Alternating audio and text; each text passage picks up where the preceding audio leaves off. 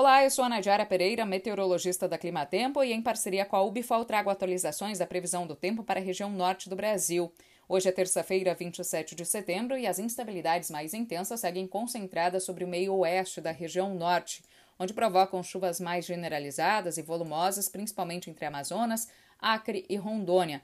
Nessas áreas, a umidade do solo está se recuperando, no estado de Rondônia já gerando condições melhores para o início do plantio de grãos da próxima safra e também para a florada do café. Enquanto entre o Pará e o Tocantins, o tempo continua bastante seco e quente durante as tardes, o que faz com que o déficit de umidade no solo se intensifique cada vez mais.